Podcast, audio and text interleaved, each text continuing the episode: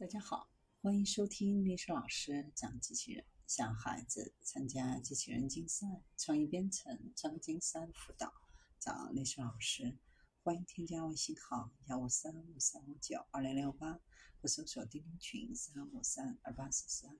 今天历史老师给大家分享的是宠物机器人。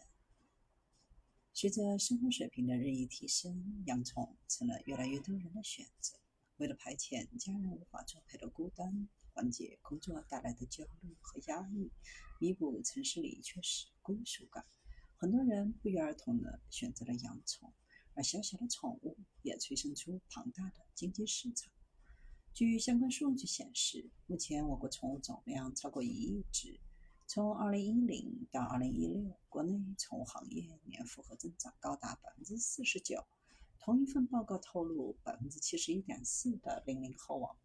都有养宠物的经历或意愿，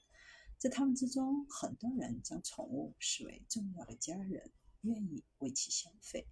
目前，宠物市场的规模已经达到千亿。随着人们与宠物亲密度的持续走高，未来市场规模还将突破两千亿元，宠物经济发展将持续高速繁荣。在市场高速发展当中，各种新业态也借着东风趁势而起，其中就包括了智能养宠。智能养宠顾名思义，就是利用各种智能技术和智能设备来养宠，比如机器人。二零一七年曾经有过宠物陪伴机器人，该款机器人拥有智能投球、喂养、原创语音、视频、户外遛狗等多项功能，开启机器人智能养宠的先河。二零二零年，国外有一款智能宠物机器人，通过专门的 APP 就能操纵机器人与宠物玩耍。利用机器人养宠，能使养宠变得轻松简单，宠物生活也变得更好，同时还能解决空巢宠物的问题。在用户因为上班等各种原因无暇照顾宠物的情况下，通过远程操控机器人就能照顾宠物，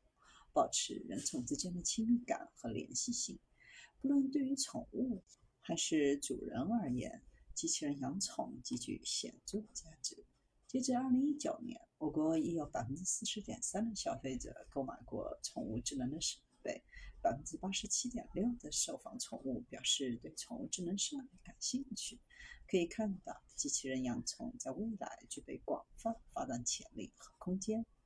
但是，机器人养宠想普及，还有一些问题需要解决。首先是要做到技术功能的使用。现阶段产品受市场检验的机会不多，产品的使用效果、稳定性、智能性、续航性、环境适应性都还有待市场的反馈。另一方面，也要增加技术的实际适用，让机器人产品更加满足需求，受到用户的认可。其次是保障产品价格和应用成本。人们虽然愿意为宠物花钱，但如果成本超过了宠物自身，就会本末倒置，影响消费的接受度和产品的普及率。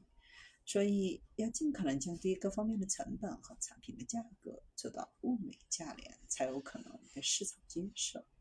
在宠物经济不断升温的情况下，以机器人为代表的智能养宠正在成为全新的风口。